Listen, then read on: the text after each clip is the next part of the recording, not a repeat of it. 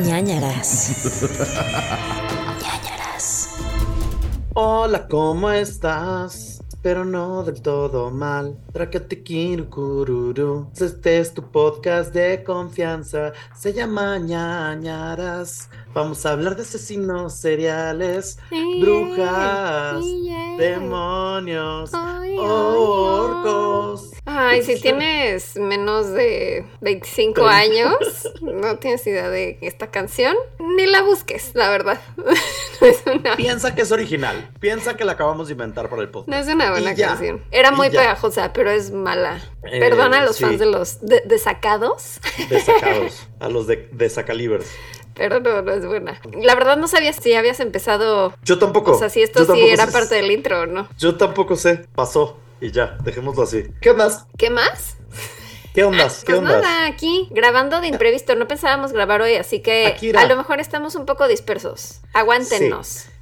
Soporten. ¿Y qué soporten? Eh, yo tengo algo que contar. Lo voy a hacer de manera rápida. Ya lo conté para los patroñers el día de ayer, porque ayer tuvimos un live de patroñers. Que por favor, si usted no es patroñer, es momento de que se convierta en uno. Patreon.com diagonal nanaras podcast, donde va a encontrar varios beneficios, incluyendo el live que tenemos mensualmente con los patroñers, donde platicamos de todo. O sea, que chismeamos, no necesariamente tiene que ser de terror, a veces sí, a veces no, etc. Y también tenemos merch en chunchos.mx y les pedimos que nos sigan en todas nuestras redes sociales como arroba podcast. Habiendo dicho eso, ayer eh, platicaba una historia que me enteré esta semana porque esta semana fui a comer con mi familia y fui a comer con una prima que quería que viniera al podcast, pero ya no pudo venir y más adelante les explicaré por qué. Fui a comer con mi familia y entonces yo les he platicado que mis antes mis abuelos son brujas. mis ancestros? Mis ancestros, sí.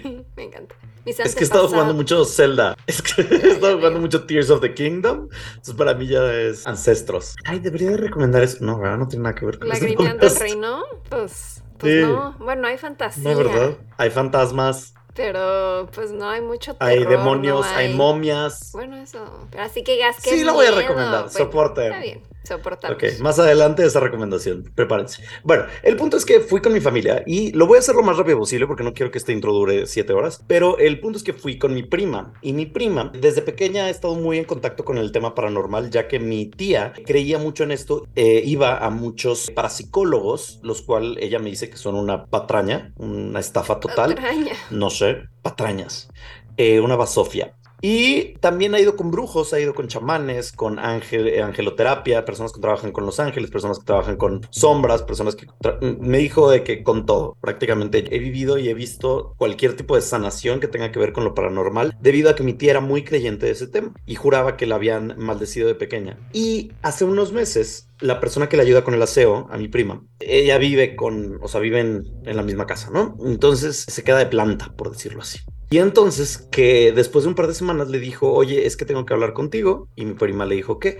Y le dijo, es que hay alguien, hay una eh, entidad, un ente, y yo no soy tan creyente, pero ya van varias noches que me despierto y veo a una mujer al borde de mi cama con una trenza. Y es una mujer vieja y no sé qué y le dijo, y hace unos días, cuando empezó esto, unos días antes, yo iba por la carretera y en la carretera él vi a esta mujer y después como que la volteé a ver y ya no estaba. Entonces tengo miedo de que este espíritu chocarrero me lo haya traído. Y entonces mi prima le dijo de que no, todo bien, todo está bien. Mi prima es muy religiosa, es muy católica, todo bien. Y dice que bueno, pues si te está afectando esto, pues vamos a buscar a alguien que sepa. Y por azares del destino conoce a una persona que es, eh, se dedica a sanar y a todos estos temas que es una señora llamada Rosita, ¿no? Y entonces van con la señora Rosita y le dice la señora Rosita a la persona del aseo, traes una mujer con una trenza atrás de ti, la traes cargando. Y ella le dice, sí, es que es justo lo que está, para lo que venimos, porque ha estado fuerte y no sé qué, y ella le dijo, no pasa nada,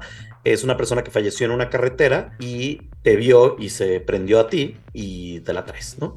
Y entonces la señora esta le dijo de que, bueno, ok, perfecto. La doña Rosita le dijo, te la quito, se la quitó ya, no sé qué hicieron, no, no sé cuál fue el rito. Y luego, ya que se iban, le dijo a mi prima, oye, espérate, tú también tienes que venir para acá. Y mi prima le dijo, no, no, no, yo vengo con ella, yo no sé. Y le dijo, es que hay algo que tú no sabes y es momento de que te lo diga. Y ella de que, pues, ¿por qué sabes cosas de mí? Y le dijo, es que tú fuiste ofrendada al diablo. Y mi prima dijo, ¿qué? ¿De qué me estás hablando? Y entonces le dijo de que es muy común en varios pueblos y en varios lugares que ofrenden a los bebés al diablo porque eso es buena suerte para los bebés y es para que tengan una buena vida los bebés. Sin embargo, ella le dijo de que, güey, pero pues a mí nunca es como que. O sea, ella todo el tiempo ha visto seres paranormales, vivió en una casa que había muchos espíritus, muchos entes, por eso iban a tantos parapsicólogos, etc. Y le dijo, es que tu abuela, alias mi abuela... O sea, pero no es la misma abuela que la que comentaba tu mamá en el episodio 100, que dijo que era bruja blanca. No, no, no. Ajá, es, otra abuela. Al parecer, yo, yo, linaje de brujas, yo, American Horror Story Coven, ahí vivo. Y entonces le dijo, al parecer tu abuela era bruja y no sabía esto. O sea, mi abuela al parecer decía que la habían embrujado desde que era joven y así. Y en realidad no es como que se dedicaba a nada mágico, ni hacía nada de brebajes, ni nada de que no pociones, no era esa bruja. Sin embargo, al parecer tú puedes ser bruja o tener un contacto con otros planos y con otras dimensiones sin que tú quieras, o sea, de que te tocó y te fuiste. Y entonces mi prima no, no quiere tener hijos. Y le dijo la señora esta, y de hecho, por ejemplo, tú no tienes hijos, ¿verdad? Y le dijo ella, no. Y le dijo, tampoco los vas a tener, porque la maldición o todas estas cosas de que su brujería y su poder brujil, por decirlo así, se pasa en generaciones de tres. Entonces, tu abuela lo tenía, tu mamá lo, tiene, lo tenía y ahora lo tienes tú. Y no vas a tener hijas porque eso no lo vas a poder transferir y contigo se acaba esto. Y ella no sabía ni tenía idea de esto y le creyó completamente porque empezó a escribir los nombres de mi abuela y mi bisabuela y todas estas personas que ella no tenía por qué saber. Y entonces me dijo que estaba muy asustada, que le había choqueado mucho esto. Y luego le dije, ¿por qué no vienes a podcast, a ñañaras, y nos platicas un poco? Porque ella ha vivido, como les decía, toda su infancia estuvo en una casa donde realmente había espíritus y ella era muy común ver y escuchar cosas, inclusive vio de que cosas buenas, cosas malas. Me dijo, era muy común que en mi cuarto veía un señor que se sentaba en mi cama que era un señor viejo y desaparecía y era muy común verlo,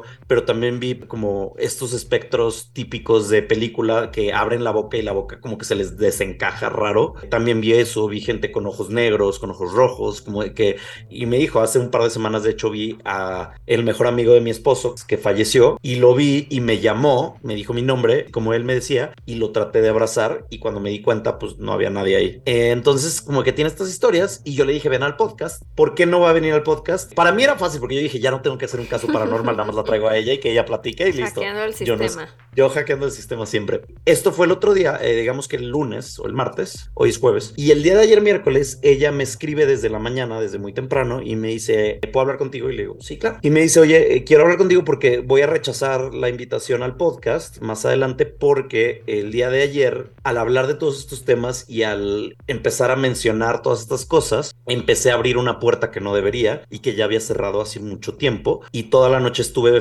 siendo visitada por entes y por cosas que no quiero, no quiero tener estas cosas en mi vida. Entonces, al hablar de estas cosas, abro un portal, un ojo, una puerta, una ventana, como le quieran llamar, a estas cosas y no quiero eso en mi vida. Entonces, voy a tener que declinar la invitación y le dije que no te preocupes, lo más importante es que tú estés bien, tu salud mental, emocional y física. Entonces, nada, pero eso, al parecer tengo mucha familia bruja y yo no sabía esto. Digo, pasa por el lado de las mujeres. Me recuerda cuando Daniel Clyde nos contó su historia y que también o sea, pues era algo que cuando ella como que lo buscaba más, como que se le activaba, ¿te acuerdas? Como que empezaba a ver a esta mujer que la noche se le trepó en la cama y así. Entonces sí, cuando estás viendo a lo paranormal, lo paranormal te está viendo también. Ajá. Entonces... Ojo, ojo, mal de ojo. Ese era como ¿Ah, el eslogan de mal de ojo, ¿no? ¿Es en serio? No sé, no la vi. Algo así era, era como cuando tú ves al mal, el mal te ve de vuelta. Ah, pues sí, o sea, sí es muy real. Entonces, pues no estén buscándole, porque lo encuentran. El mal nunca desvía su mirada, olvídalo. Eh. Algo así, es lo mismo. Entonces, pues, pues bueno, gracias. O sea, y te dijo tu prima que sí podías contar esto. ¿Qué tal que tú por andarlo contando se está activando más? No, porque ella no sabe, ella no escucha el podcast por obvias razones. Entonces no sabe, o sea, no es como que yo le puedo, es, ah, también eso, como de que, porque ella dijo de que, güey, qué pedo con el diablo, no sé qué, o sea, como que me ofertaron, me ofrendaron al diablo. Y dije, y dijo esta persona, ¿no? Es que no puedes ofrendar a una persona al diablo, eso no es posible. Tú solito te puedes ofrendar al diablo, puedes mandar al diablo a las personas, que es lo que platicamos el otro día, pero no pueden, pero en realidad para que el diablo tome posesión de tu cuerpo, tú tienes que estar dispuesto y y tú tienes que estar como ofrendar tu alma, no puedes ofrendar el alma de alguien más. Y entonces ella, al ser tan religiosa, que por eso es que no pegó, pero también la persona esta, doña Rosita, le dijo de que ahorita voy a encargarme de nada más revisar y supervisar que todo esté bien. Y quitarte cualquier atadura. de que manos a la obra. Sí, doña Rosita es top y de que muchos famosos y celebridades van con ella, ya sabes, entonces estuvo muy interesante. Respeto. Esa es mi historia paranormal de esta semana. Muy interesante. Yo ni comentaba porque yo ya me sabía esta historia, pero se me hace muy impresionante y espero que no se le estén apareciendo cosas a tu prima. Le No, yo creo que ya, luz. yo- mucha luz, que mucho amor. esos seres se vayan a donde tienen que irse. que no anden sí, molestando sí. en la noche. Eh, tú tienes en la parte de atrás de tu La puerta abierta. lugar una puerta abierta y eso me da Yo sé, a mí tampoco me gusta. No me gusta dormir con la puerta abierta tampoco, pero es que me van a traer algo entonces si cierro la puerta no voy a escuchar el timbre, entonces la tengo que dejar así. Y además, Ok. no sé, siento que así estoy invitando a mi gatito a que pueda entrar, porque si no, luego se queda allá afuera. salude. O sea, seguro ni se va a ver porque no la puedo cargar, no le gusta. Y no se trepa aquí. O sea, como que no. Hay ciertos lugares a los que no sube. Un poste de esos Sí, de que se Debería. trepen. Entonces igual y la llegan a ver por allá atrás. A mí tampoco me gusta dormir con la puerta abierta. Yo no sé qué psicópatas les gusta eso. O sea, Ah, no, no, no, no. no, ni el ba- ni el closet tampoco abierto. No. Ya salí de ahí porque quiero estarlo viendo mientras duermo. Ay, no. Qué No, ansiedad. hombre, no, ansiedad pura. Ya saliste. Eh, Yo pensando literal porque estabas en el closet. ¿Qué te parece que me cuentas tu recomendación mejor? Les voy a recomendar un clásico que creo que no hemos mencionado hasta ahora. Tal vez sí, espero que no. El silencio de los inocentes. O, o sea, bueno, está basada en novelas y luego hubo varias secuelas, precuelas, series, ha habido de todo, pero siempre regreso a la principal, Silencio de los Inocentes, Silence of the Lambs con Anthony Hopkins y Jodie Foster, ¿no? Eh, Ok. Gran película, si no la han visto todavía, chequenla. Asesinos seriales, canibalismo, eh, thriller, Actuaciones de Oscar. detective, actuación de Oscar. Es increíble. Y además, eh, pues uno de los asesinos que aparece ahí está basado en casos que ya hemos mencionado aquí, en Ed Gein y... Ay, ¿en qué otro lo habían basado? Creo que solo en Ed Gein. No me acuerdo. No me acuerdo. Ah, bueno. mm, sí, seguro hay otro. Pero pues Sí. sí, excelente película. Chequenla. Excelente película, excelente recomendación, creo yo. Sí, y es uno de los villanos más icónicos del cine, siento, Sí. ¿no? Del cine de terror. Sí, sí. Entonces, amamos El silencio de los inocentes. Hannibal Yo pues, les voy a recomendar Zelda Tears of the Kingdom. Creo que es una recomendación conjunta porque a ti también la estás Sí. jugando. No, no he ¿Qué podido jugar tanto como me gustaría, pero es una gozada. Qué hermoso juego, de verdad. Es que ustedes no saben la adicción que es. Llevo cuatro días que me dije no, porque no estoy haciendo nada en mi vida. Nada más estoy jugando todo el día así como. No, no, tengo que parar. Es súper divertido, amigos, y no está tan difícil. Creo que Breath of the Wild era más difícil. No sé ¿Se por qué hace? siento que era más. Sí, porque había estos guardianes que te mataban en el segundo en que te veían y era súper molesto porque era como que "Ay, no entiendo nada y ya me daba pereza. Y este es tan increíble y hay tantas misiones y tantos retos y tantas Cosas que puedes Eh, hacer armaduras. con esta mano nueva que tienes con muchos poderes. Sí, tiene super- superpoderes ahora eh, Link. Y tiene Y entonces- el gran manicure, chica. Su mano Sí. fea. O sea, por ejemplo, cada quien puede jugarlo a su manera. Yo lo juego muy de que a mí me gusta hacer los altares y conseguir como armadura y así. Pero, por ejemplo, Cacho, mi pareja, él creo que no ha pasado la primera etapa, que es como la de introducción, porque él dice, a mí me gusta cocinar y recolectar hongos y plantas. Y dije, adelante, si eso es para ti, Zelda, si Animal Crossing es lo que tú quieres de Zelda, ahí está para ti. Entonces, jueguen Zelda Tears of the Kingdom. Está increíble, uno de los mejores juegos del año. La verdad no sé, pero para mí, Sí, sí lo- puede uno de los mejores de la historia. Y otra cosa que les voy a recomendar es You, la temporada 4. Ah, eso Es una temporada trampa. que Estás salió- haciendo doble recomendación. Sí, no, porque Zelda no tiene tanto que ver y fue en conjunto. Ah, bueno. ¿Viste que soy listo? ¿Viste que soy listo? Lo vi, lo vi. Y You también ya se las había recomendado en el pasado, la temporada 3. Entonces, pero quiero recomendarles la temporada 4. Salió parte 1 y parte 2. La parte 1 está interesante porque es como un murder mystery. Creo que ya había hablado de esta temporada, la primera parte. Eh, Entonces, tratan de buscar quién es el asesino de algo. Y la parte 2 de la temporada 4 es una locura. O sea, que hay un giro de tuerca espectacular y las cosas se vuelven súper intensas y te deja justo en el lugar más interesante que puede estar para que empiece la temporada 5. La temporada 5 es la última que va a tener You, Uy, de. Badgley. Eh, la van a encontrar en Netflix y es, es hermosa. Es hermosa Ay, lo loco no que puedo es. con esa serie. Empecé a ver la primera y me pareció como cae todo el tiempo en el lugar común. Ay, no. Es que es muy perfecta en el sentido de que todo le sale bien a este güey. Y O se me hace siempre es- nefasto. Pues es que sí, ese es el punto. Qué bueno. Es mejor eso que digas, ay, lo amo, estoy enamorado de él. Sí. Sí, guapo sí es. Pero. Se sí. me hacía más guapo en Chéquenla. Gossip Girl. Ahorita ya se me hace X. Ay, no, es que en esta temporada 4 sale con barba y el pelo medio largo y. me encanta gemir. Eh, Siempre fui más Team Nate que Team. ¿Cómo se llama este güey? Dan Humphrey. Dan. Bueno, Team Chuck siempre. Team Chuck, pero Team Chuck era el básico. Sí. Mm. Pues bueno, ahora cuéntame tú un caso de crimen real. Ah, órale, pues te lo cuento. Cuéntamelo. Lo Cuen- cuento. A ver si sí, cuéntamelo. Uy, este caso, no hay mucho. Bueno, no hay mucho que decir, pero hay mucho que pensar. Ok. ¿Ok? Quiero que, quiero que pienses todo lo que podría pasar porque no voy a decir más. Bueno, vámonos al 2 de diciembre del 2010. ¿Ok? ¿Sabes dónde estabas? 2 de diciembre del 2010. O sea, el cumpleaños de. Britney. Ay, te amo por eso. Por eso tenemos este 2010. podcast. Gracias. No me acuerdo 29 qué estaba haciendo en 2010, pero sí sé que era el cumpleaños de Britney. Correcto. Britney, de hecho, anunció que estaba ya terminando, que ya había terminado su nuevo disco, Femme Fatale. Ujú. tuiteó. También la canción de moda era Only Girl in the World. Ok. de Rihanna, del disco Loud. La película era, número uno era Harry Potter y las Reliquias de la Muerte, parte uno, y Enredados de Disney, la historia de Rapunzel. ¿Qué sabías tú que le pusieron enredados porque no querían que los niños no fueran al cine? Porque si le, porque el, o sea, la historia sería, ¿sí, no? es Rapunzel, o sea, Cenicienta, La Sirenita, Pocahontas, Mulan, todas ellas se llama su película como su nombre. Y de hecho salía en el póster también Flynn, ¿se Él. llamaba? Sí, Flynn el Rider. Camaleón ese.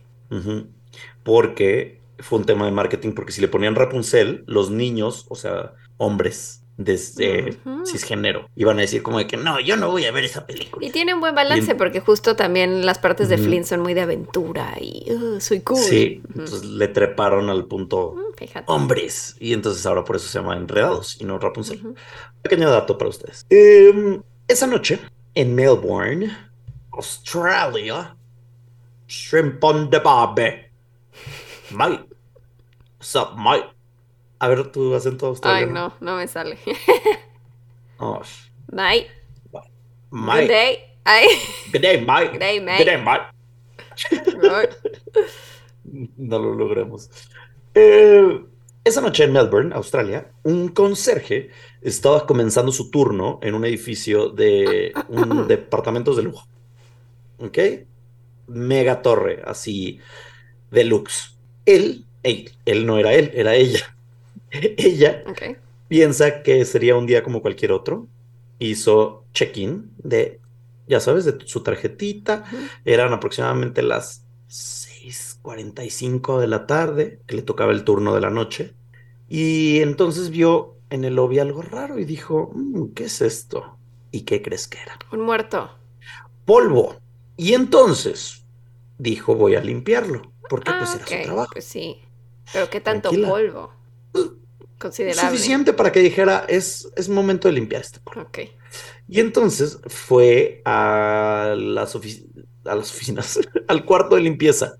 Ajá. ¿Ok? Entonces fue al sótano, bajó al sótano y entonces sótano no. abre la... Pues no sé dónde estaba el cuarto de No, limpieza. yo sé, pero es que en el no sótano siempre es donde te asustan. Ok, y entonces está la puerta del cuarto de limpieza y entonces trata de abrir y está cerrada. Qué raro. Y entonces saca de su bolsillo las llaves y entonces abre la puerta y trata de abrir y sigue como trabada la puerta. Y hay un muerto adentro. Con polvo. Y entonces, y más polvo. y limpia la perilla del polvo.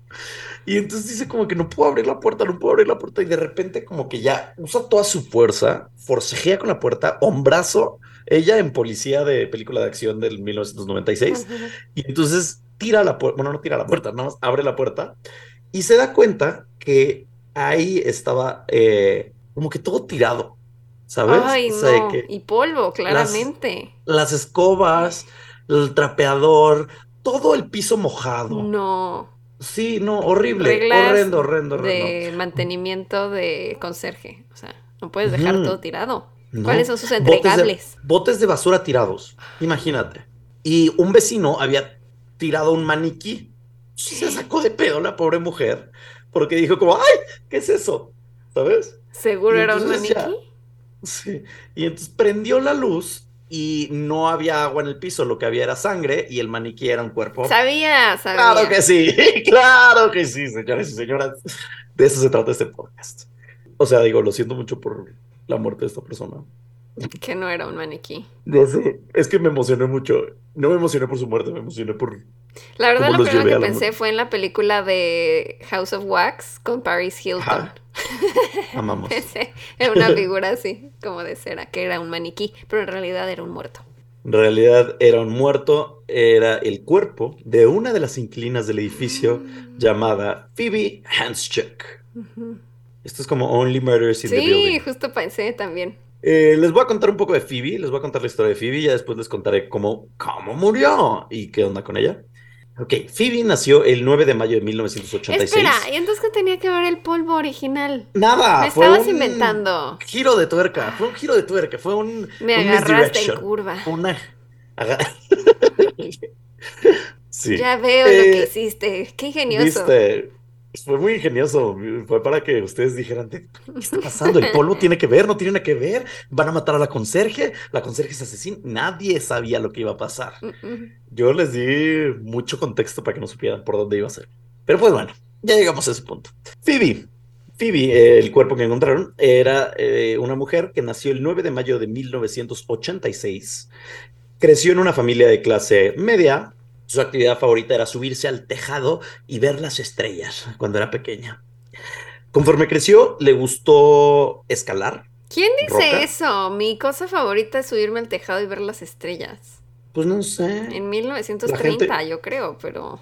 Pues no, pues depende si tienes, si es A menos que- de que tengas un telescopio y entonces dices, ah, es que veo las constelaciones. No, pero si no, pero es- nomás así, disfrutar el en una- firmamento. Sí, si yo viviera en una casa de chavito, de que sí me treparía al techo y como que me acostaría ahí a ver las estrellas y jugar y así, ¿sabes? Con ¿no? tu perro croqueta, que me contaste ayer. No, mi perro croqueta fue cuando estaba en secundaria. Peor aún. ¿Por qué peor aún? Porque ya eras más responsable, te pudiste hacer cargo de croqueta. Me hice cargo de croqueta, la salvé de una perrería, mascotería. No la salvaste. Sí la salvé, la tenían encerradita en una jaula, la salvé, la tuve conmigo durante meses. Y luego, te se la di a la familia. Decidí que no soy esa persona, pero se la di a una familia que la quiere mucho. Hoy en día seguro hasta ya, ¿qué hora es? Digo, ¿qué, qué año es? 2023. No, todavía debe estar viva. Ah, Bendiciones, Croqueta. Donde quiera que estés. Bueno, el punto es que a ella le gustaba eso, subirse al tejado, ver las estrellas. También le gustaba escalar como que rocas y hacer senderismo, ok. su hiking que le llaman. Entonces era una niña que consideraban muy atlética, una niña muy fuerte, una niña muy saludable. Y en su adolescencia, Phoebe empezó a ser como más una puberta de que, ya sabes, de ay, cambios de ánimo, intuitiva, era muy intensa, era bastante sensible. Y a los 15 años se empezó a juntar con un grupo de adolescentes que no eran, no daban buena espina. Unos maleantes, unos malosos. Y estos malosos maleantes consumían drogas como éxtasis, marihuana y ácidos, además de alcohol a su corta edad de 15 años. Entonces, eh, pues pasó una mala racha, mi chiquilla Phoebe, y se fue de la casa. Dijo, ya no quiero vivir contigo, mamá, papá, bye. Y entonces se fue, y se fue a vivir a un barrio pobre de la ciudad con una pareja casada y un bebé. Y estuvo ahí como un par de meses, como de que, "Ah, sí, mm", y se dio cuenta que estaba de la shit y no podía ver las estrellas claramente desde esa vecindad horrible. Y entonces regresó a su casa. Y dijo, ya, perdón, mamá, me arrepiento, perdón, papá, me arrepiento.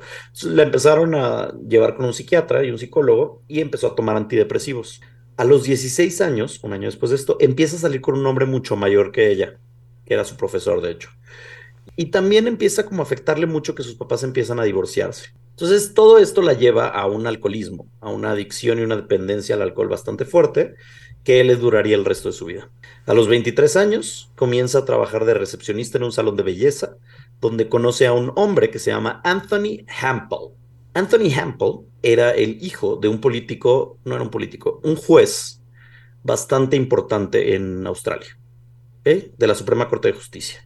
O sea, big shit, gran caca, el gran cacas. Y Anthony tenía pues mucho dinero, mucho. Pero le gustaba, por ejemplo, estaba todo, en todos los eventos sociales, ahí estaba Anthony, era promotor de eventos, se llevaba con la crema innata melbournense, ¿no? Ok. Entonces parece que eran de mundos distintos, pero pues se conocen en este salón de belleza y se enamoran. Y los amigos de Phoebe dijeron de que, ay, pensamos que se lo iba a echar y ya. Pero no, empiezan a salir y andar y a los meses se terminan mudando juntos. En octubre del 2009. Ella se muda al departamento de él, que obviamente era un departamento en un edificio mega de lujo. Penthouse, mamoncísimo. Sí, era el piso 12, de hecho. Él tenía una obsesión porque su departamento siempre estuviera impecable y ella tenía ciertas conductas autodestructivas, bebía demasiado, inclusive eh, llegó un día donde ella le habló a su mamá y le dijo, es que necesito terminar con Anthony, ya no sé qué hacer. Y la mamá le dijo, ¿por qué? Y el problema es que él era abusivo, él era agresivo, verbalmente la trataba horrible, era muy posesivo y no le gustaba que le movieran las cosas del lugar. Y entonces ella dijo como, no puedo con esto. Entonces, a mediados del 2010, ella lo deja. Y luego ella, él llegaba con flores y cosas y le decía, no, por favor, regresa. Y regresaba. Esto pasó cuatro veces. Cuatro veces lo perdonó. ¿Ok? Y todo culminó el 2 de diciembre de 2010, que Phoebe falleció trágicamente.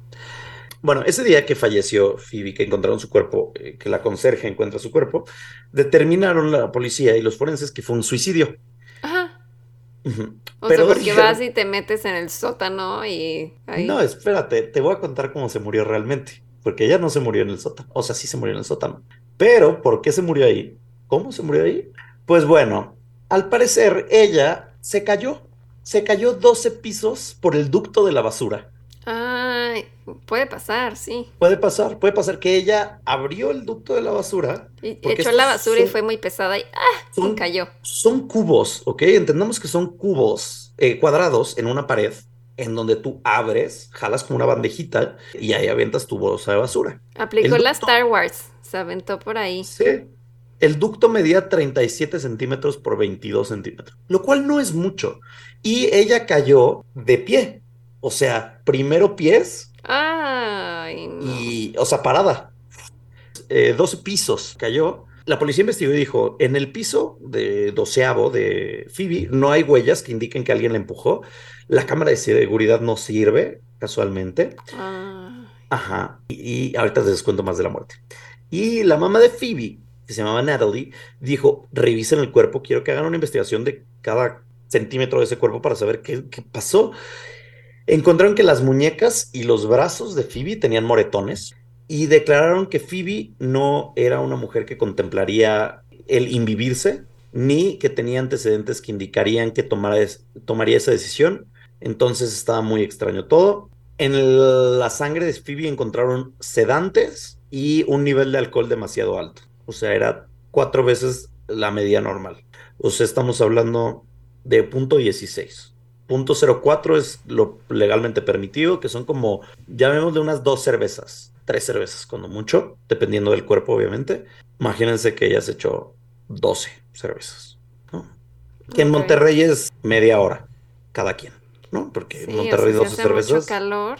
Sí. Te las echas rápido.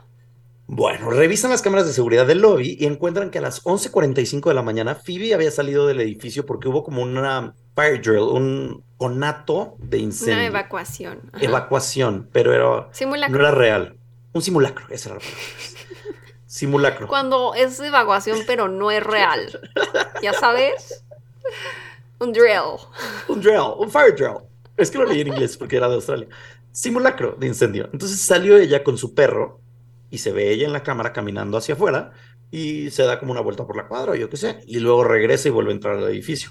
Eso fue a, las 12, a mediodía, punto. Aproximadamente a las 7 de la tarde fue que la conserje encontró el cuerpo de Phoebe. Sin embargo, Phoebe no murió en el impacto porque cayó 30 metros, o sea, 12 pisos, desde su piso 12 hasta el suelo, hasta el sótano, y hasta abajo que había un triturador de basura. Ay, no. Entonces. así como en Star Wars, que se empieza a cerrar. Sí, sí. A, las paredes para. Es entre Star Wars y Destino Final. Sí, hostal o algo así. Ajá. Y entonces se cayó y al caer su pie entró al triturador de. Su pie derecho entró al triturador de basura y se le destruyó completamente el pie. Cállate, cállate. sí, sí, sí, está horrible, está horrible, está horrible, está horrible, está horrible, lo siento. ¿Y ahí seguía ella consciente? Ay, entonces todavía logró salir, arrastrarse por el compactador de basura, pero estaba desangrándose tanto porque pues pie triturado, recordemos, que entonces se arrastró unos centímetros fuera del compactador de basura, donde ahí ya terminó muriendo desangrada. Y eso es lo que vio la conserje. O sea, imagínate ver eso, no vuelves a dormir en tu vida. En tu vida vuelves a dormir. Ay, no, con el pie triturado, qué horror. Sí, Sí, fuera de control. se murió entonces de que se desangró, pero no del impacto. No porque cayó de pies. Pudo haber probablemente quedado paralítica. Ay, qué horrible muerte. Horriblísima. Bueno, el detective de la policía dijo, esto es un homicidio, cuando llegó. Pero, y de hecho le habló a dos policías mujeres y les dijo, a ver, vamos a recrearlo. Y, hicieron como un ducto de basura eh, hechizo. ¿Y, alguien se aventó? Sí, sí, sí, sí, O sea, bueno, o sea, no eran 12 pisos, no eran 30 metros, era como para ver, ella pudo haberse metido al ducto y la policía mujer que medía lo mismo que, que Phoebe y todo esto, trató de meterse al ducto y lo logró, pero le costó muchísimo trabajo. Y dijo, y ella estaba sobria y era muy atlética, y Phoebe estaba, pues, al parecer con alcohol en su sangre y pues no era ya la más atlética. Entonces, pues bueno, interrogaron a Anthony. Dijeron, Anthony, ¿dónde estabas tú? Anthony dijo, el día de la muerte de Phoebe, un día antes, ella se empedó. Ella se fundió, se echó un buen de botellas, no sé qué. Entonces, el día de la muerte, yo me levanté para trabajar, me fui a trabajar y ella estaba crudísima. O sea, no fueron estas las palabras, pero vamos. Ella estaba crudísima y se quedó en la cama y yo me fui a trabajar. Cuando yo regresé de trabajar, eran aproximadamente las seis, seis y media de la tarde. Y cuando yo entro al departamento, no había nadie lo cual pensé que era raro. Chequé y estaba la bolsa de Phoebe, las llaves de Phoebe y su cartera, lo cual se me hizo aún más extraño.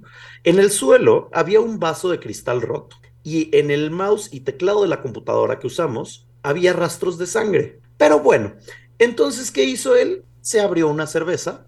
Ay, se sí, puso a ay, qué raro, hay sangre. Seguro le bajó y embarró por ahí. O sea, ¿qué pedo? ¿Qué pensó? Ajá. O sea, ella se habrá ido por la basura, pero la basura era él. ¿Sabes? O sea, de que 100%. Y entonces se abrió una cerveza, se puso a googlear cosas en internet y todavía pidió su Uber Eats. O sea, pidió, le habló a un repartidor ah. para pedirle comida a domicilio. Ok.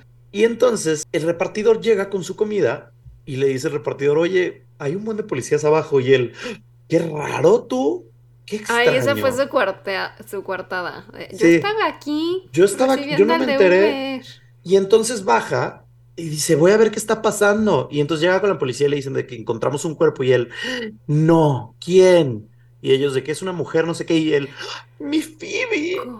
No, no lo puedo creer. Yo, se me hizo muy raro todo esto, pero no creí que esto fuera real. Y bueno, uno de los forenses del caso dijo, puede ser que Phoebe era sonámbula. Esta es la teoría y caminaba dormida. no mames. Sí, y entonces como, se como estaba cruda y además se tomó un sedante y era sonámbula, caminó y tenía antecedentes de que escalaba de chiquita. Entonces tal vez en su sueño estaba escalando rocas y entonces escaló al ducto de, de basura. como si fuera Looney Tunes esto, o sea, qué pedo. y entonces Box Bunny ah, caminó sonámbulo porque iba por una zanahoria. Y entonces ya se metió al ducto de basura y se murió. Ahora, muy raro esto, ¿eh? todo es muy extraño. Por eso les digo que hay que pensar extraño todo, ¿no? Qué extraño que eh, de hecho nunca encontraron uno de los celulares de Phoebe. Qué extraño que investigaron las cuentas de correo de Phoebe y alguien misteriosamente borró todos los mails que tenía. Mm, eh, porque también sonámbulo lo puedes hacer, ¿no? Según esto. Nunca investigaron los vasos que estaban en la cocina, la sangre que estaba en la esta. Nunca investigaron eso. Jamás. ¿Para qué? ¿Con qué? ¿Para qué? ¿No? Y entonces la familia de Phoebe obviamente dijo, güey, hay muchas cosas extrañas aquí. Mi hija nunca se tirará de la basura. Y, cerraron el caso como un suicidio. Así es, ellos, la familia dijo de que espero que el karma haga su trabajo y los involucrados sean castigados divinamente. Y dicen ellos, es que Chansey ni siquiera decimos que fue eh, Anthony. Chansey, alguien llegó y ella dijo algo que no le parecía y o la lastimó y por eso había sangre y entonces para deshacerse de este problema la aventó por el ducto de basura o Chance escuchó una conversación que no debía y trataron de acabar con la vida de Phoebe. Había un asesino serial que solo avienta a sus víctimas por el ducto de basura. Basura en edificio. Sí. El asesino de la basura. Cualquier cosa suena más plausible que... sonámbula. Es sonámbula y se aventó porque pensó que estaba escalando. Ahora, les voy a dar más comida para el pensamiento, ¿ok? Ahí no termina todo porque la policía no cree, dice, no, Anthony no es sospechoso, no, no creemos que él haya tenido nada que ver. Un par de meses después, Anthony empieza a salir con otra mujer.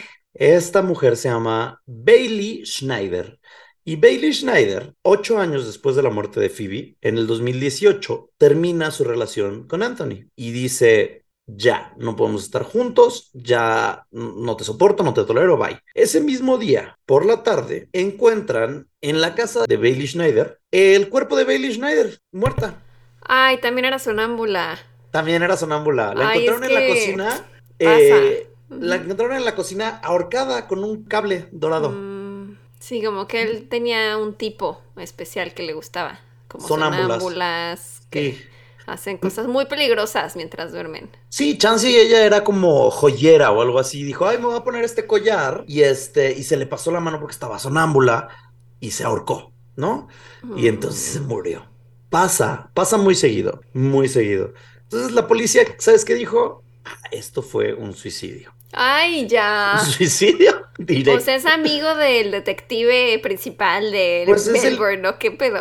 Es el hijo de uno de los jueces de, la Suprema Corte de Justicia de Melbourne. Mm. Tú dirás. Y eh, dijo la policía, no, es que ella se quiso asfixiar debido al reciente eh, fin de su relación. Le ah, pegó muy mal. Estaba deprimida, sí. Está deprimida y en su cuerpo había rastros de alcohol, cocaína y medicamentos. Los papás de, eh, Bailey. Es que, se llama Bailey, pero escribí varias veces Hailey por Halle Bailey, la sirenita. ¿Sabes? Entonces me confundí muchísimo. Bailey. Los papás de Bailey dijeron que no creían que su hija cometería suicidio en lo más mínimo y dijeron, como está la casa construida y la cocina, no hay ningún lugar donde ella se pueda colgar. O sea, no hay, no hay forma. Pero bueno, la policía dijo, no, sí, sí hay manera, se colgó de la alacena. Y entonces fue como que. Cuando uno quiere, puede. Ajá. de hecho, el, el, hermano de Bailey la vio, yo creo que una hora antes de su muerte, Pontú, en el patio y la saludó. Y ella se veía que estaba hablando por teléfono, como que muy estresada, pero que ella le hizo señas de que todo bien. Y Bailey nunca dejó una nota, no dejó pendientes resueltos, lo cual es muy extraño en un caso de suicidio. Normalmente dejan alguna nota, dejan algo porque es una decisión que se toma. Entonces, ajá. ya lo tienes planeado, no es como. Ajá. O bueno, muchos, la mayoría de los casos creo. Así es. La familia de Bailey también está buscando respuestas. Claramente muchos dicen que Anthony tiene algo que ver porque qué raro que tenga conexiones con la política. Hay ahí como un rumor que tiene conexiones o nexos aparentes con el narcotráfico de Melbourne. Y, y pues lo más importante es que también dicen como que qué extraño que el día que termina su relación ella muere y qué extraño que la otra se muere y tú casualmente lo primero que haces es abrirte o desaparece tu mujer y hay rastros de sangre y dices, mm, se me antojó una chelita y pedir una pizza. Como que nadie reaccionaría así. Entonces, hoy en día, Anthony está libre completamente. Hoy en día ni siquiera es un sospechoso. Está casado con otra mujer, vive en otro departamento, ya se mudó del, edificio este. Y es la última persona con la que hablaron cualquiera de estas dos mujeres que fallecieron. Y toda la familia. Alguien se casó con él. Ay, no. Misterios de la vida. Mucho dinero, es guapo, este, familia y asesino. sin comprobar. Y toda la familia es una fichita, la hermana de Anthony en 2014 la arrestaron por venta de cocaína y posesión de gas lacrimógeno, pero pues contactos del papá y entonces ambos están libres. Claro que sí, para que veas que la basura es él. Se multiplica. Y es la basura no siempre es pobre. A veces la basura más fuerte y la más apestosa es rica. Bueno, no sé, supuestamente, no quiero que me demanden. Yo no estoy diciendo que fue él, solo estoy diciendo que extraño todo. Sí, muy, muy sospechoso. Tanto sonambulismo. Sí, así es. Ay, ay, ay, ay, ay, Así es, el asesino basurero. Bueno, pues yo... La muerte basurera, mejor dicho. La muerte de la basura. Sí. Yo les voy a contar en temas paranormales sobre una bruja. Hemos hablado ya de algunas brujas, pero creo que no hemos hablado de brujas de España. Y eh, no sé si se acuerdan cuando ah, en diciembre fui a, a España, les contaba que fui a Toledo, que es un pueblito que está cerca de Madrid y em, pues es medieval y tiene como mucha historia relacionada a las brujas porque eh, pues ahí estuvo mucho el tema de la Inquisición. Pero les voy a contar eh, pues de algunas brujas de ahí y la más famosa. Todo esto que les voy a contar es en Talavera de la Reina, un municipio y ciudad española de la provincia de Toledo, en la comunidad autónoma de Castilla-La Mancha. Se dice que hace cuatro siglos, aproximadamente en 1616, en este lugar residía una conocida hechicera llamada Catalina Sánchez, que era una mujer que decían era capaz de conectar con seres infernales y practicaba artes oscuras. Cuenta la leyenda que Catalina acudía a la iglesia de San Andrés a la misa de las siete, pero no era porque fuera muy devota al catolicismo. Era de tenis. Oh, no, era, no era devota. No era muy de tacón y de bota. Era más de tacón, era más de tenis, ¿no? Ajá. Era más de guarache. Eh, no es porque fuera religiosa, pues sino que su objetivo era que se iba a la misa para robar agua bendita que después usaba en rituales. Mi abuela era de Castilla-La Mancha, para que veas. Oh, mira, mira. Y se robaba y era bruja. agua bendita. Ah, mira, sí era bruja, sí, cierto. Ahí está, ahí está. Chance, estás hablando de mi abuela. A ver. Puede ser. ¿Tienes algún Sánchez en tu familia? No, la verdad no. Ay, sí, yo es la abuela de Marta Sánchez. Hugo Sánchez. Se dice que las personas nobles e influyentes de Talavera acudían a ella para poder comunicarse con sus muertos y la leyenda dice que fueron muchos los testigos que eh, dijeron, ah, sí, ella hace artes oscuras y mm, acabaron llevando a Catalina ante el tribunal de la Inquisición. Una supuesta amiga de Catalina, supuesta porque, güey, nada más le dijeron, a ver, dinos y fue con ahí a inventar chismes. O bueno, quién sabe si sí o no. Pero pues ella describió cómo eran sus rituales y lo describió de esta manera.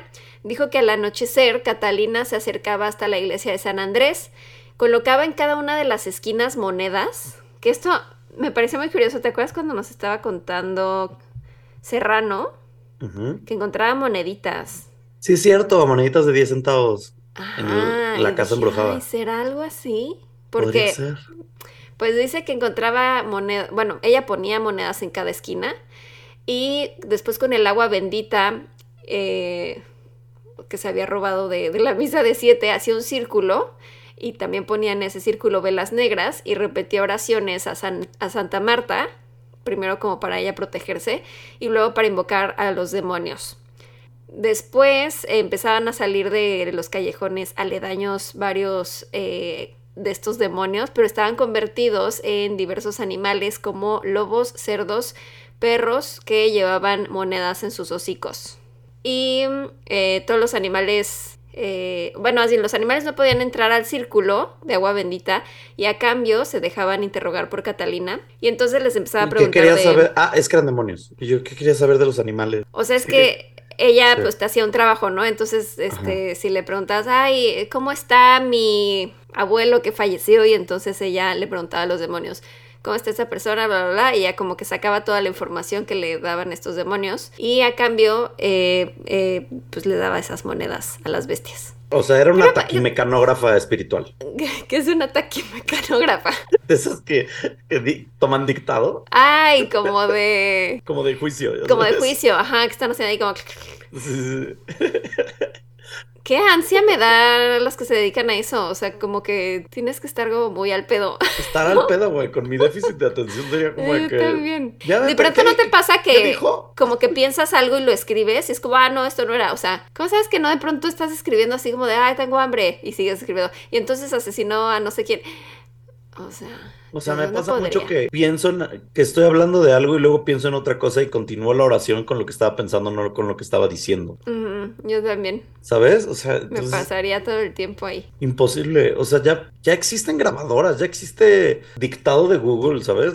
Hasta WhatsApp tú le pones el microfonito, ya no necesitamos taquimecanógrafas en la vida. Perdón si les estoy Pero, arruinando el trabajo. ajá, le estás quitando trabajo. Es como Pues- la inteligencia artificial quitando trabajo a los ilustradores. Pues sí, pero chance la taquimecanógrafa. He dicho taquimecanógrafa como cinco veces Sí, y no me he vi. trabado, ¿eh? O sea que bendiciones. La quimecanógrafa. Está difícil. Eh, puede revisar los dictados del este. Chance es un nuevo trabajo, revisar que la app no se haya equivocado y puesto una palabra, porque todavía pasa y que tú dices, este, no sé, ¿qué plan? Y te pone flan, ¿sabes? Entonces tal vez ahí es donde le quitan ese trabajo, pero le dan otro Pero trabajo. no puedes estar segura de que lo que apuntó la inteligencia artificial era preciso. Siento que necesita así un cerebro humano que esté al pendiente de lo que están diciendo. Está bien, ¿Qué tal que hace rato se te activó Siri porque entendió una palabra? Ajá. ¿Qué tal que ajá, la inteligencia artificial pone otra cosa porque entendió mal? Por eso, pero ese es el trabajo de la taquimecanógrafa, revisar los apuntes del... La... Pero si no lo apuntó ella, ¿cómo No, se o sea, ella tiene que estar presente. O sea, ¿por qué estoy defendiendo Ay, las estaría haciendo doble trabajo, porque, o sea, no lo va a apuntar en el momento, pero sí tiene que apuntarlo para saber que está bien lo que escribió la inteligencia artificial. No, pues poner atención y luego releerlo y decir, ay, güey, esto no tiene sentido. Por Ay, no te contexto es acuerdas otra palabra. todo. O grabarlo en audio y luego escribirlo. O sea, yo trato de facilitar la vida, ¿sabes? O sea, de que... No sé, no estoy segura. Bueno, está bien. a Defense favor de las defiende, taquimecanógrafas. defiende a todas las taquimecanógrafas del mundo. Bueno, el punto es que ya Catalina hacía eh, su ritual, ya que sacaba toda la información que quería para sus trabajos. Las bestias se iban y Catalina volvía a hacer oraciones a Santa Marta, apagaba las velas y después se iba a contarle a sus clientes lo que los demonios le habían dicho. El Tribunal de la Santa Inquisición fue un proceso muy importante en España porque fue uno de los pocos procesos dentro del Tribunal de Toledo que más número de testigos tuvo. Mm. Después de que los testigos contaran lo que hacía Catalina, porque creo que hubieron como 250 testigos que dijeron, sí, sí, yo sé que ella hace eso en las noches. Ay, todos Yo vi, un yo vi al licenciado Chicharrón con monedas en la mano. Yo Ajá. sé. No hay 250 personas que van a saber. O sea, todos fueron bien mito, ahí mitote. Se Sí, se, inventaron- tuvi- se subieron al tren del mame. Sí. Dijeron, ya es trending topic. Yo también lo hice, yo también lo vi. Seguro por monedas. ¿Quiénes Por son los verdaderos demonios aquí? El humano. Mm, El verdadero humano. demonio es el humano y su avaricia. ¿Y qué quería el licenciado Chicharrón con esas monedas? Pagarse sus corbatitas. Para pagarle a su taquiquemanógrafa. ¿A su qué, perdón? Taquiquemanógrafa. Tú. Pagla puquetepo. Taquiquemanógrafa. ¿Cómo? Taquimecanógrafa. Taquimecanógrafa. Piensa en los taquis. Mecano. Taquis, y Taquis mecano. y mecano. Taquimecanógrafa. Imagínate que hicieran una edición especial de los taquis de mecano Sí. y se los comieron a taquimecanógrafa y que Uf. le dijeran, ¿qué haces? Ay, nada, soy taquimecanógrafa y me estoy comiendo unos taquis de mecano. Escuchando mecano. Ujú. ujú. En el grafocafé. ¿Qué es eso? Hay una mujer, te pasa esta vieja que, ay, ¿cómo se llama? Es muy famosa, bueno, sí, es famosona. La que analiza como, ¿viste Lie to Me? Esta Ah, serie. sí la he visto, sí la he visto Sí. en redes, sí. Ajá, esta, esta mujer, que tiene como una voz muy irritante. Sí, Pero- que habla de grafología. Sí, que se peleó con Niurka, Ah, delicioso, y le dijo, vieja caguengue, y me encantó. Sí, es que Niurka no se va con tonterías. Eh, me encantó, me dio mucha risa esa pelea. Esta Voy a vieja buscar eso. tiene un café, un es dueña de un café que además ella, cuando no era tan famosa, ella ahí pues lo atendía y así, y entonces tú ibas y te cobraba extra por leerte como que tu firma y este, y estas cosas. Grafología. Bueno, la grafología es muy, muy, muy cierta. Ajá, y su lugar se llamaba Grafo Café, por eso lo sé. Entonces imagínate una taquimecanógrafa comiendo taquis, escuchando mecano en el Grafo Café. Sería como ¡oh! Me épico. encanta. Sí. Me encanta, me encanta. Ya, listo, gracias. Quiero ser. Eh, ya, no sé ni en qué me quedé. Hablemos de Mecano y los taquis.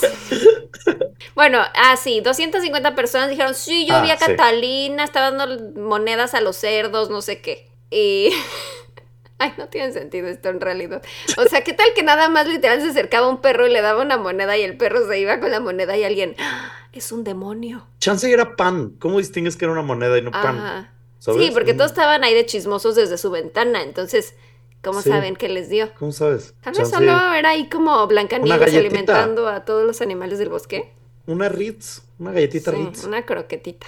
Ajá. Pues, eh, ay, como, ¿te acuerdas? Ay, estoy desvariando mucho, pero la, la señora de las palomas de Mi Pobre Angelito 2. Sí. Que también pensaban que era una bruja y solo estaba alimentando palomas, era una buena persona. Pero tenía como poderes sobrenaturales, ¿no? No. No al final es como de que la las palomas llegan o se las lleva la paloma o algo así. No, algo así. no me acuerdo de eso. Según yo, al final había algo como sobrenatural de esta persona. Hace mucho no la veo, pero según yo no. Según yo sí, algo así como de que se moría y entonces. Solo daba miedo y luego al final resultaba ser muy buena. Sí, pero no, no, se la no se la llevaban. Ay, sí, se la llevaban como en op. Así, flotando los palomas.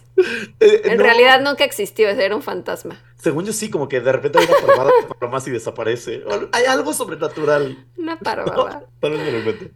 Ok. Muy bien. Bueno, le dicen eso, ay, todos la vimos, sí, le da monedas a los cerdos. Y entonces ya empiezan a, la sentencia, le dan 100 latigazos y 3 años de destierro.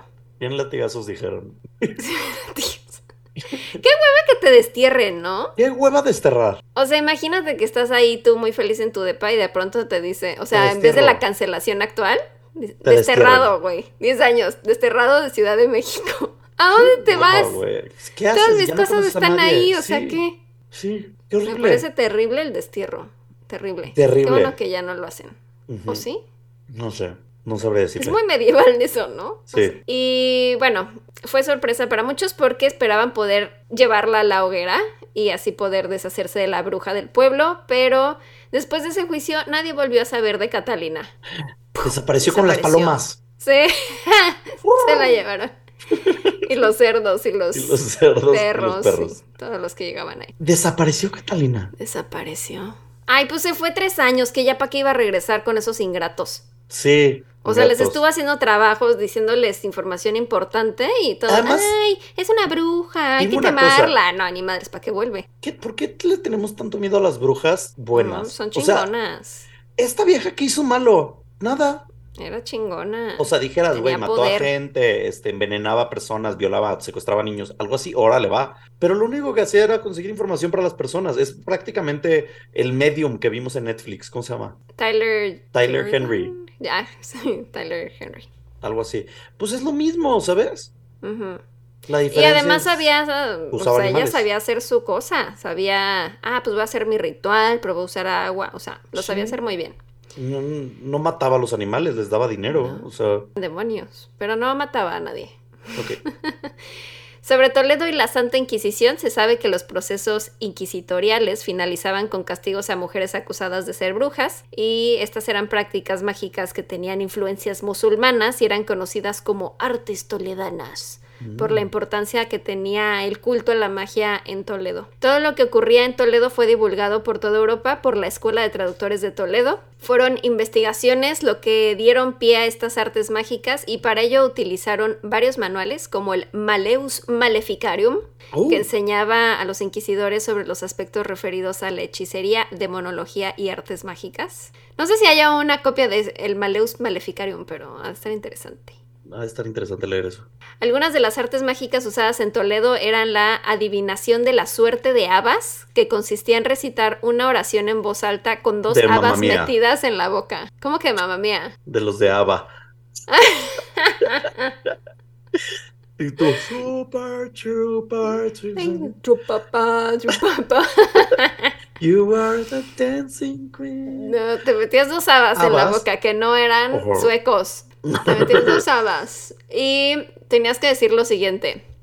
No conjuro habas. No A ver, conjuro no, sé si esto estamos invocando algo. Yo no quiero Ah, invocar no, a nada, no. ¿eh? ¿Por No se invoca haces- nada aquí. ¿Por qué me empiezas Esto a es hacer nada más para cosas? adivinación de la suerte. Primero di cuál es el nuestra fin y intención, nuestra intención y nuestro fin no es nada oscuro. Tú, nada más yo les voy a decir nada. Y no tienes habas en la boca. Pero no- es que por eso no lo voy a hacer. Nada más les estoy contando. Chance eran aftas, pero no podían hablar porque les dolía. Entonces decían afta. Ay, qué feas son las aftas. Yo Duelen. sí tengo aftas, entonces no quiero decirlo. Duelen feo. Adelante. Bueno, eh, tenías que decir, no conjuro habas, sino con el corazón de fulano y de fulana. ya no puedo desde ahí, o sea, ya. Estoy escuchando. ¿Quién se inventó esto?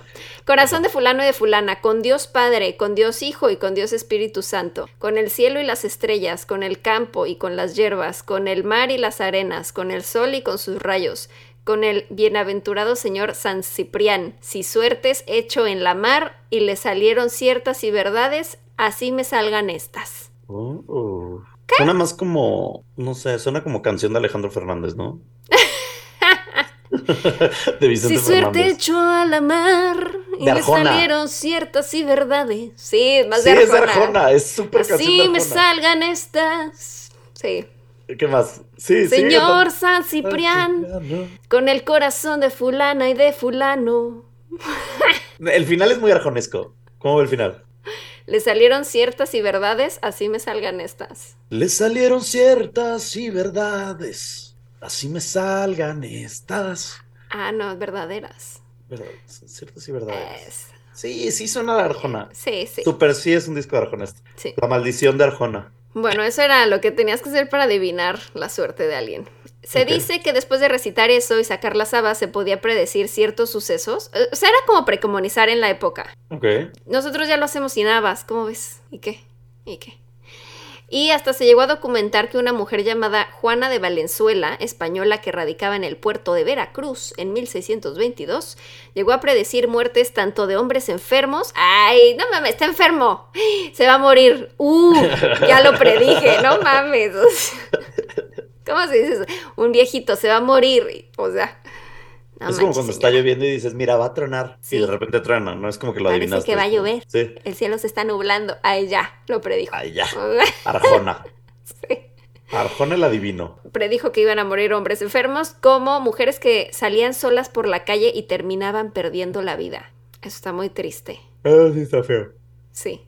Se le conocía como la mulata Leonor de Isla y para su mala suerte la Inquisición novohispana que se encontraba en México la llevó a la cárcel, así como otras mujeres que llevaban una vida clandestina en el puerto de Veracruz. Los hechos que conocemos ahora son gracias a los actos inquisitoriales donde la Santa Inquisición se encargaba de escribir cada caso de brujería y sentencias de aquella época. ¿Veracruz está en España? No, o sea, esto sí me refiero a Veracruz en México. Ah, O sea, ella era española, sí. pero se fue a vivir a, a Veracruz en 1622. ah, en México, ok. Sí, Sí. yo dije, ¿qué? ¿Existe un Veracruz? Es que como, como pues Sí, existe ahí, el bueno, según yo, la Veracruz, o sea, ¿Sí? ajá, en, en, o sea, en España sí hay un lugar que es, que es Veracruz, pero según yo es Veracruz. Ok. Algo así, no sé, pero sí, hay muchos lugares en México que tienen, que también están en España. Mérida, según yo. Eh, León, Guadalajara. Salamanca. Sí. Mm, ajá. Los hechos que conocemos ahora, ya les dije, eso sí, ok. Uno de los nombres que figuran en esos escritos son el de Catalina Tapia, que vivía en la plaza del Marqués de Villena, llevaba una vida amorosa muy intensa y le atribuyeron ciertos sucesos relacionados con la hechicería. Se negó a declarar ante los inquisidores y jamás se declaró culpable y fue condenada a 100 latigazos. Como que les gustaba esa condena. Ay, 100 latigazos. No, ya, 100. 100 latigazos dijeron. Otro nombre mencionado es el de Inés del Pozo, uno de los casos con las sentencias más duras. Se dice, se dice que recibía de forma habitual numerosas visitas de hombres en su casa para que les devolviese la virilidad. Ah, o sea, se los planchaba. Pues sí. Ay, no se me para. Ah, yo te ayudo. Ya te ido. Pero ella está haciendo Gran un servicio a la eh. comunidad. Gran trabajo. 10 de 10. Sí, ella lo hizo muy bien. Acabo de encontrar mi nuevo oficio. O sea, supuestamente ellos decían, es que ya no tengo virilidad porque me la arrebató una hechicera toledana. Y entonces ella decía, yo te ayudo. Te Venga. quito, te quito ese, hechizo y te regreso tu virilidad. También podía recuperar amores de mujeres despechadas utilizando ropa de algún hombre que tuviera semen. Oh, ¡Qué asco! ok. Al tener la prenda, ella solía recitar lo siguiente. Que igual, a ver, yo no quiero conjurar nada, solo les voy a decir. Pero no tienes una ¿Qué prenda dice con aquí? semen. Sí, pero no quiero andar recitando cosas. ¿Si tienes una prenda con semen? No. Ah. ¿No tienes una prenda con semen? Es No, que no la te digo, tengo. no tienes una prenda con semen y tú, no, sí, pero no quiero conjurar nada. Y yo, ¿de qué, güey? ¿De qué me estás hablando? Traje una para la demostración de lo que voy a decir. A manera de ejemplo, traje mi prenda con semen. Es más probable que tú puedas ahorita traer una prenda con semen. No, soy muy cuidadoso con mi semen. ¡No! Me, me caga, me caga que no me gusta el... O sea, sí me gusta, pero no me gusta, ¿sabes? Como que no, no voy a ahondar en este tema. Listo, gracias. Continúa. Siempre quiero llevar, bueno, no, no, no lo voy a hacer, pero siempre pienso, debería llevar una luz ultravioleta a un hotel. Porque siento que ha de haber en todas Yo partes. tengo una aquí, lista. O sea, tengo una chiquita por ahí, pero no debería de hacer eso porque me voy a traumar y no voy a dormir. Ahí Voy a dormir en un rincón que no tenga nada. Y Hay mira, que hacerlo la próxima mira. vez que... nada, es más. Miren cómo... Si Para están en. YouTube, pueden En ver a. Jeru tratando de buscar manchas. No tengo ropa. manchas seminales en ningún lugar. Y te lo pones en la cara, güey. o sea. Oye, la gente quiere saber. Listo. Muy bien. Ajá. Bueno, lo que recitaba era, conjúrote, semilla, así como del cuerpo de Satanás, con el diablo cojuelo que puede más, que así como te has de quemar, así se queme fulano por mí, que no pueda sosegar hasta que no venga a mi mandar. ¿De dónde vendrá la palabra fulano? No eh, es que tal vez fulano lo, lo tienes que sustituir con el nombre de la persona. O sea, no tienes que decir fulano en el, en conjuro, sino el nombre de la persona que necesitas hacer el conjuro. Puede ser, Sí. puede ser. Por eso el otro decía fulano y fulana. O sea, que tienes que decir el nombre de él y ella. Ya veo, puede ser, puede ser, puede ser. Es que mi familia es bruja. Eh, sí, ya veo, Yo es sé, que tú tienes el entiendo. poder, pero te vale. ¿Tienes el poder o te vale? no, acuérdate que el poder es en las féminas. Ah, no, es tienes el valor o te vale. Yo siempre Sí. digo, ¿tienes el poder o te vale? O puedes. Después, después de que recitaba esto, quemaba la ropa y parecía que estos conjuros funcionaban. La condena que esta mujer sufrió fueron 10 años de de- destierro y ¿cuántos azotes crees? 100, 101. 200. Ay, le fue más perro a esta. Sí. Esta sí. No les gustó que anduviera jugando con la virilidad No, no le pareció. y los amarres. Ajá. Y Los bueno, pues el último, el último registro de un proceso de la Santa Inquisición en Toledo fue en diciembre de 1808. La Inquisición española fue suprimida por Napoleón Bonaparte mediante los decretos de Chamartín que se aplicaron en la España afrancesada. Y se tiene registro que fue en 1808 el caso de una mujer llamada Francisca que vivía en la calle San Lorenzo. Ella era acusada de realizar varios sortilegios ama- amatorios, o sea, amarres pues, pero debido a la invasión francesa se quedó el caso incompleto y no le dieron sentencia. Qué bueno, Francisca se salvó, Salvada por, salvada por. Napoleón. por Napoleón. Sí. ¡Órales! Esas son las brujas toledanas. Las brujas toledanas. Y olé. Que también bruja toledana es nombre de título de canción de Arjona. Bruja toledana. Sí, claro, sí lo A veo. tu suerte dejo mi amor. Tu suerte, dejo mi amor. Fulana y fulano. Sí me gusta. Bueno, pues gracias amigos por escuchar este episodio. Gracias por escuchar de muerte, escuchar de basura, escuchar de brujas, escuchar de Arjona, escuchar de Zelda, Y Taquis y taquimecanografía. Las taquimecanógrafas. Te lo juro, si ahora ya me voy a acordar por taquis y mecano. Sí. He aprendido una nueva palabra hoy, gracias. Oye, nuevas palabras. ¿Cuál es tu frase de despedida? ñañaras, taquimecanografía. Ibas también. ñañaras, taquimecanografía. ñañi mecanografía. y la mía va a ser ñañaras. Eh, no tienen cosas a la basura que no deben de ser tiradas a la basura. No. O personas. No. ¿No? Gracias. Los amamos. Bye. Adiós. ñañaras.